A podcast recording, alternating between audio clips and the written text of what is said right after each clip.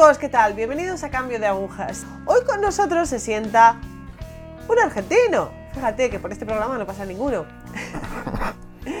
se sienta Leonardo, se sienta en este tren. ¿Qué tal, Leonardo? Muy bien, gracias.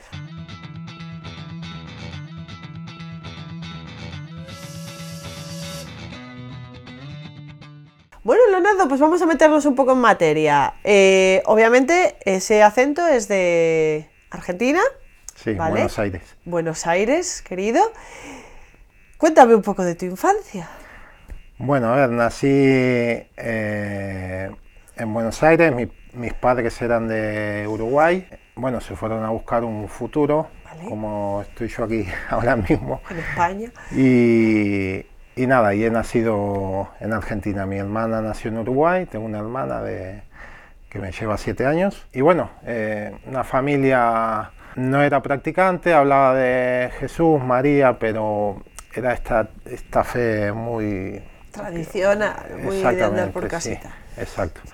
Y, y bueno, al año y medio mis padres se separaron, eh, así que nada, al año y medio haber nacido yo, ¿no?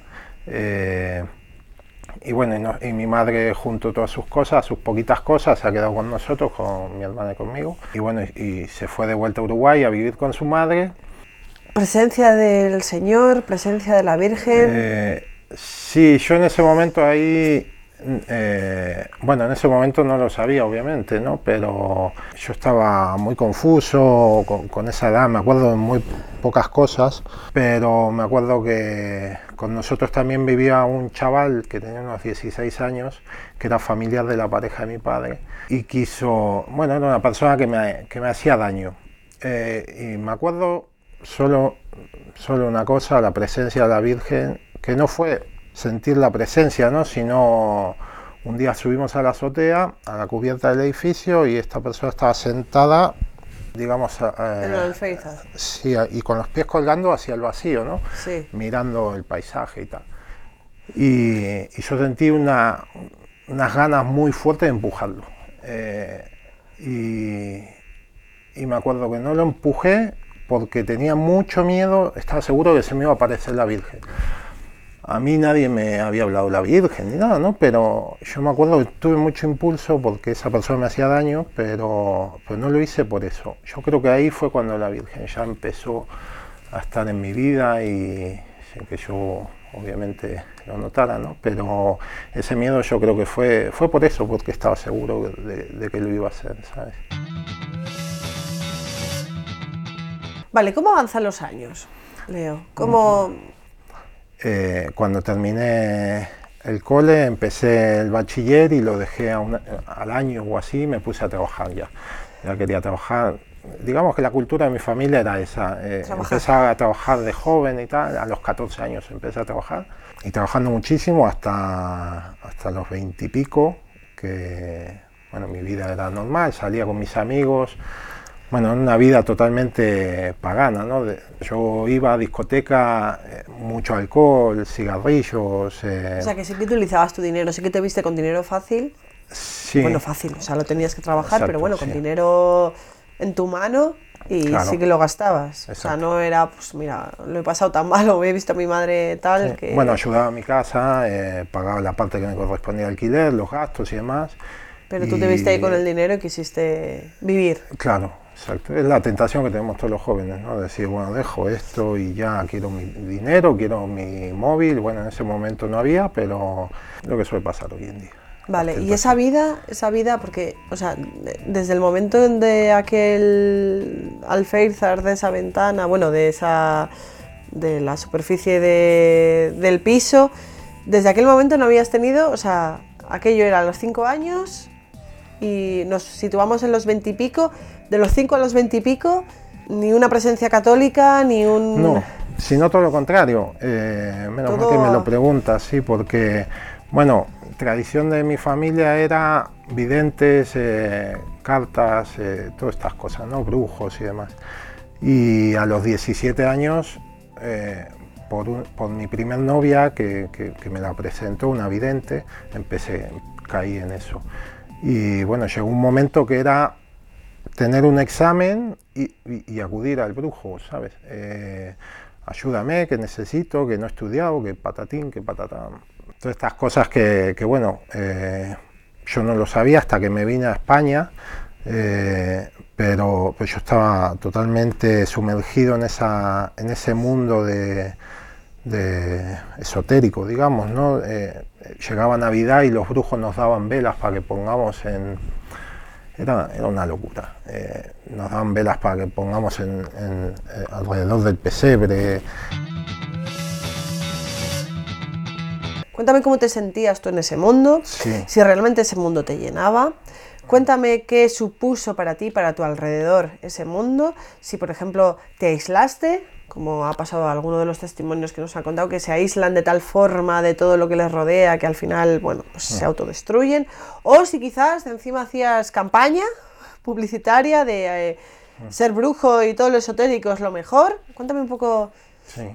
Eh, bueno, esto es, eh, es una tentación, ¿no? El, demonio te, primero te da el dulce, te endulza, eh, te pasan cosas bonitas, entre comillas, pero eso es obviamente todo marketing, ¿no? Para que tú te sumerjas. Entonces, nada, llegaba a tener incluso hasta, hasta adivinaciones de cosas que iban a pasar y, y demás, ¿no? Y luego se lo decía a mis amigos, o sea, mira, estoy yendo a esta mujer, esta mujer tal, y he descubierto esto, no sé qué, no sé cuánto. Hacía publicidad, pero en mi entorno, no era de... Tuve una época que quería ser tarotista, pero no, gracias a Dios no, me he metido en eso. Y luego, eh, lo que sí es verdad de que cuando tú te metes en este mundo empiezas a ver y a notar cosas. Y, nada, veía muchas veces eh, estabas durmiendo y sentías una presencia, se acostaba al lado tuyo, mirabas y no había nadie, obviamente, eh, que te tocaban, sueños en los que te levantabas, pesadillas en los que te levantabas todo sudado y, y, no entendías, no entendías, sentías que algo pasaba, pero luego donde yo vivía las, las baldosas algunas estaban flojas y sentías pasos, las baldosas se iban moviendo. Eh, la cama te temblaba, eh, un montón de cosas que, bueno, eh, pasan cuando estás metido en estas cosas, porque tú, en el momento que tú pisas, a ver, en el momento que tú pisas la casa de un brujo, ya le estás abriendo la puerta al demonio para que entre en tu vida, eso es así. Entonces, él entra a tu vida, a tu casa y empieza a destruirla. Entonces, al principio no se nota, pero lo que decías tú, que te vas aislando, te separas de tus amigos, de tu familia, te peleas.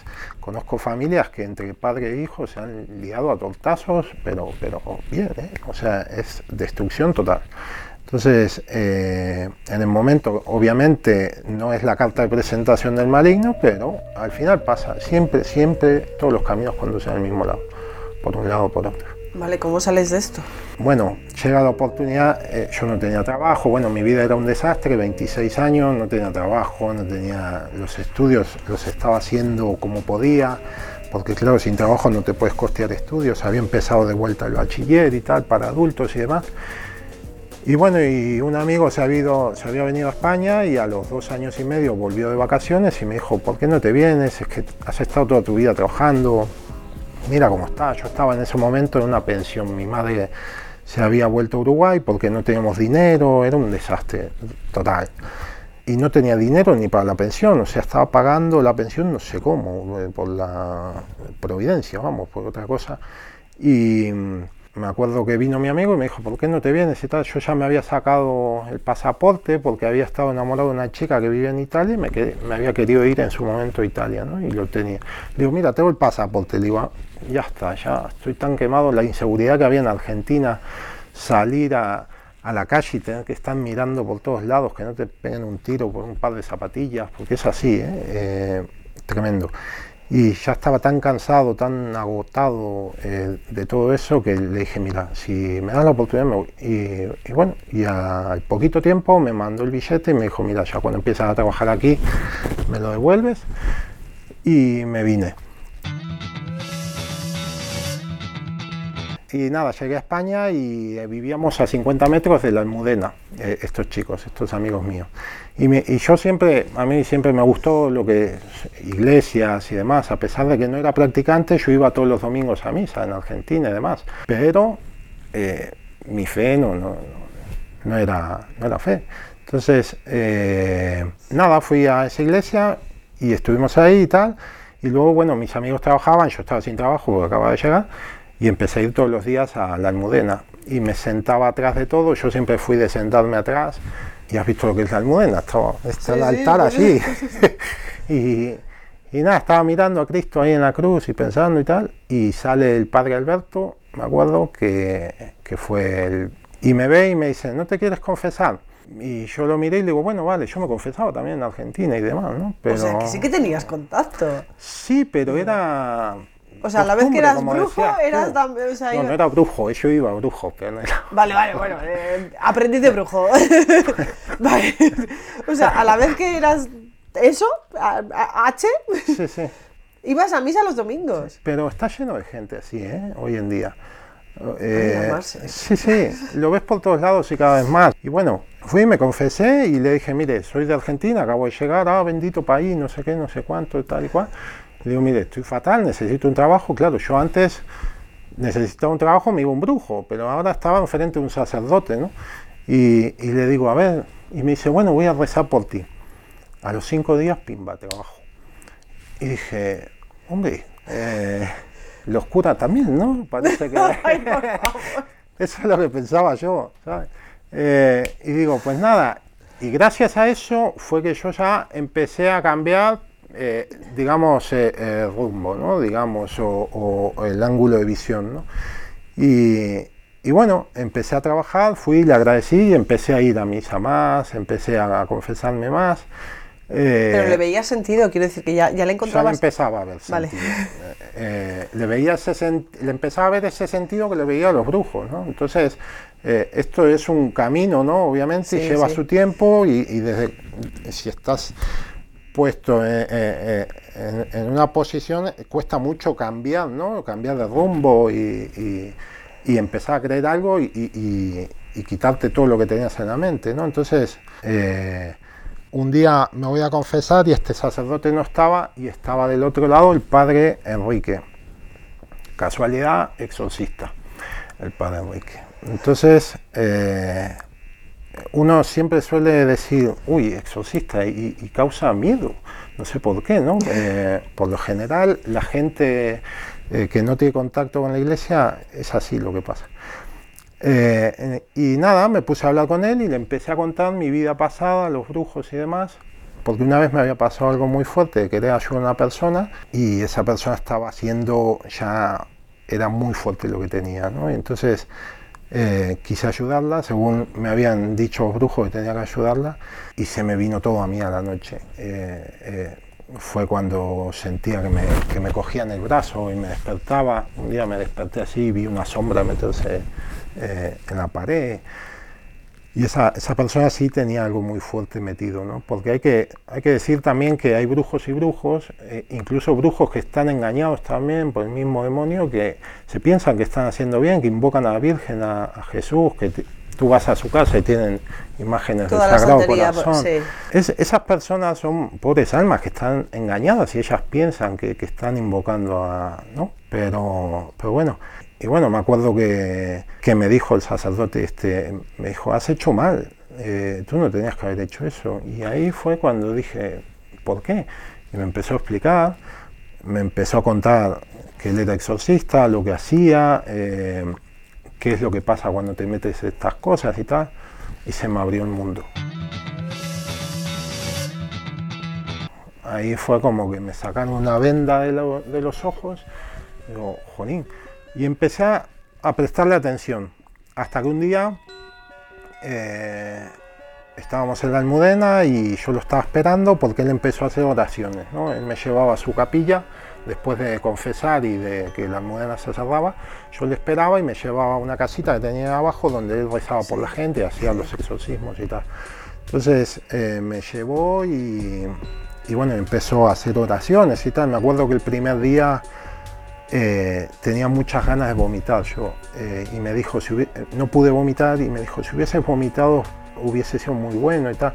Esto era porque cada vez que yo iba a Brujos me daban de comer, me daban de beber. Me acuerdo de, una vez que fui a unos que fue cuando más miedo me dio, yo salí muy asustado y tenía ya veintipico de años, unos chamanes. Eh, que, me dieron de comer y demás y, me acuerdo que me metieron en un baño solo con las luces apagadas, me desnudaron, aparecieron tres hombres, dije aquí van a sacar el cuchillo jamonero y me van a filetear, eh, se me venía toda la cabeza un miedo tremendo. Bueno, el, hombre había sido poseído por supuestamente un ángel, eh, este le había cambiado la voz. Yo me fui más asustado ese día, entonces nada, eh, me acuerdo que el día que me hizo la oración el padre, la tripa me temblaba y demás y tenía muchas ganas de vomitar. Nunca he llegado a vomitar, pero, pero bueno, por lo menos... Eh, se removía y algo. Sí, y, obviamente tú sabías que algo había. Entonces eh, es como que el Señor te decía, espabila que, que ibas por el mal camino, ¿no? Entonces, nada, este hombre, un día lo estoy esperando en la almudena y me acuerdo que entra una pareja con una niña de unos siete años o por ahí y se meten a, verle. Y estuvieron un montón y yo esperando ahí toda la almudena para mí solo. Para mí eh, yo estaba bien. Sí, sí. Y, nada, estuvieron ahí un montón. Y nada, no los he visto salir a la pareja, viene el padre y salimos. Entonces veníamos caminando por la calle Bailén y en un momento veo que va la pareja con la niña 15 metros delante mío, así.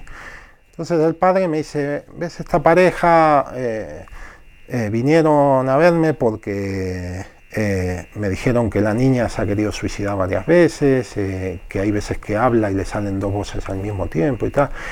Y me dice, y yo creo, me dice, despacito, me dice, yo creo que eso es el demonio, me dice. Y cuando me dijo eso, la niña que venía caminando a 10 metros... Se dio la vuelta. Sí, pero es que fue de película, porque tenía los pelos negros sueltos y se dio vuelta así, ¿sabes?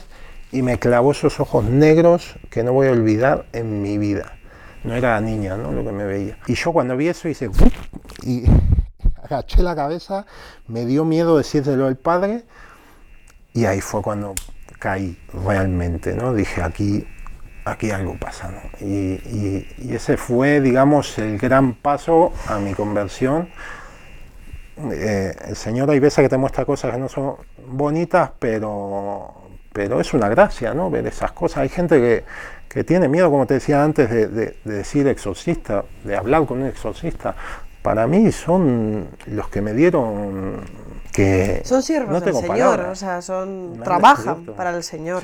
Entonces traen bien y hacen bien. Y descubren al demonio hoy en día que tan escondido está por todos lados y la gente no se da cuenta.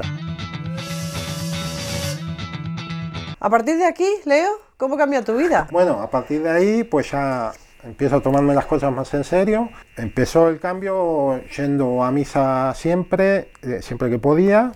Eh, trabajaba mucho, eso sí, no tenía mucho tiempo. Incluso los domingos no podía ir porque trabajaba también. Pero cuando podía iba. Y, un día estoy en la Mudena, en la cripta abajo, y dijeron, organizamos un viaje a Lourdes. Y Lourdes siempre me había fascinado a mí desde pequeño, porque había visto la historia y tal, y me había encantado. Y digo, y, ¿Qué oportunidad? La, Virgen, en ese momento no había pensado en la Virgen, yo estaba enamorado de la Virgen en ese momento, porque es como que en Argentina no, no, la conocía, a pesar de que la iglesia donde iba era de la Inmaculada Concepción, pero nunca había tenido trato con ella y enseguida pago el, billete para ir y vamos a Almudena. Y me acuerdo que, llegamos, pues yo siempre había querido conocer, cuando vi la gruta me puse a llorar, me acuerdo y tal. Y nada, saco, saco mi cita para las piscinas y me acuerdo que me metí en la piscina y cuando salgo de la piscina el hombre que me había cogido me mira a los ojos muy fijo y me dice, ha dado usted un gran paso, me dice. Y digo, muchas gracias. Yo estaba así temblando, el frío que tenía. Dije, sí, sí, le dije. Y ala, me vestí y me fui. Empecé a sentir más la presencia de la Virgen, del Señor y demás. Que a los tres meses estaba ahí otra vez en Lourdes. Ahí fue cuando noté una paz increíble. Eh, y bueno, y fue eh, muy, muy fuerte. y empecé, bueno, no seguía, no dejaba de ir a misa, no dejaba de, conocer gente y he conocido ahí en uno de los viajes que hicimos, porque fuimos con unos rectores de un seminario, luego de hacer el primer viaje nos llevaron a comer con los seminaristas ahí a Toledo, operarios del Reino de Cristo, y ahí conocí a un amigo y es sacerdote, estaba, era, en ese momento no era ni diácono, era seminarista. Y bueno, eh, y él me empezó a hablar con mucha paciencia, me empezó a contar, eh, y ahí empecé a descubrir lo que, lo que no sabía. Eh, y de a poquito, paso a paso, año tras año, y bueno, me ha enseñado muchísimas cosas, me ha abierto mucho la cabeza, y bueno, ya estaba sentado bueno, esto nunca se termina, ¿no? no, no, no, esto es un camino largo. cuanto más avanzas, más te das cuenta de que no sabes nada, ¿no? Entonces, fuimos un día, estuvimos con las reliquias de San Juan Bosco, eh, bueno, hicimos un montón de cosas juntos. Eh, pero bueno, a esta persona eh, se, va, se va de vuelta a Colombia y yo quedo, en, entre comillas, solo. Y, bueno, cuando dije no quiero saber más nada de nadie, me he dedicado a, a, ¿Trabajar? y, a mí, digamos. Y un día me, hago un perfil en una página de internet de, esta de Mercadillo de Carne Humana, que le llamo yo, porque es que es tremendo. Y, bueno, después de conocer varias personas, también me escribió una chica, que es la que hoy en día es mi mujer, y, y éramos el uno para el otro. Eh, la verdad es que encontrar a alguien así en un sitio así eh, era muy difícil. Y, bueno, empezamos a, Ella no era practicante, pero, pero bueno, empezamos a ir a misa así como empujándola yo de atrás y tal. Eh, nos fuimos a vivir juntos, conocimos a, una monja del hogar de la madre que, fue la que nos fichó desde lejos, después nos contó que estábamos nosotros así medio perdidos, fue y nos habló. Y una vez que, estuvimos aquí ya, ahí fue eh, el cambio radical. aprender a amar porque es que no, sabíamos lo que era eh, respetar a tu pareja, la pureza en el noviazgo, incluso en el matrimonio y demás. Y, bueno, nos abrió el mundo eh, que nos quedaba por, por ver, ¿no? para dar este paso y decir, sí, ya obviamente tenemos mucho por delante y mucho que hacer y seguimos metiendo patas en muchas cosas, tanto, bueno, te hablo por mí, ¿no? Pero Ahí estamos. Eh, bueno, nos casamos después de, una pelea muy grande ahí con el, porque el demonio ahí me quería, incluso ocho días antes de casarnos le dije a mi mujer que no estaba seguro, imagínate. Eh, me entró a mí una desesperación tremenda. Bueno, fue, fue muy grande, pero, pero bueno, al final nos casamos eh, y se nota muchísimo la, la gracia del sacramento en el matrimonio está Cristo entre nosotros y se nota, se nota mucho. Y, ahí estamos eh, dándolo todo para seguir encarrilados y, bueno, y esto es un camino muy largo, eh, entonces eh, estamos ahí. ¿La gracia mayor que te ha dado Dios? La Virgen, totalmente. Qué regalo la Virgen, qué regalo. no solo para mí, para todos para todo el mundo. Eh, cuando la conoces, su trabajo es llevarte, porque muchos protestantes hoy dicen que le damos mucha importancia y tal, pero si es que el trabajo de la Virgen es acercarte a Cristo. Eh, Pedro, después de, traicionar a, Cristo, salió corriendo y se arrodilló a la Virgen. Eh, es, que no, no, vemos las cosas, no profundizamos. Esa es la pena que, que, me da hoy en día, de ver que la gente va muy perdida eh, no profundiza las cosas, no averigua, no se moja, eh, escucha lo que, dice la, eh, lo que dice la televisión y luego lo repite sin, ni siquiera tener idea de lo que dice, ¿no? Eso es lo peor. Entonces, yo, yo digo que sí, que luego el sacramento del matrimonio también pasa. Muy importante. Así que, bueno. Amigos, gracias. Me he quedado sin tiempo, así que no os digo nada más.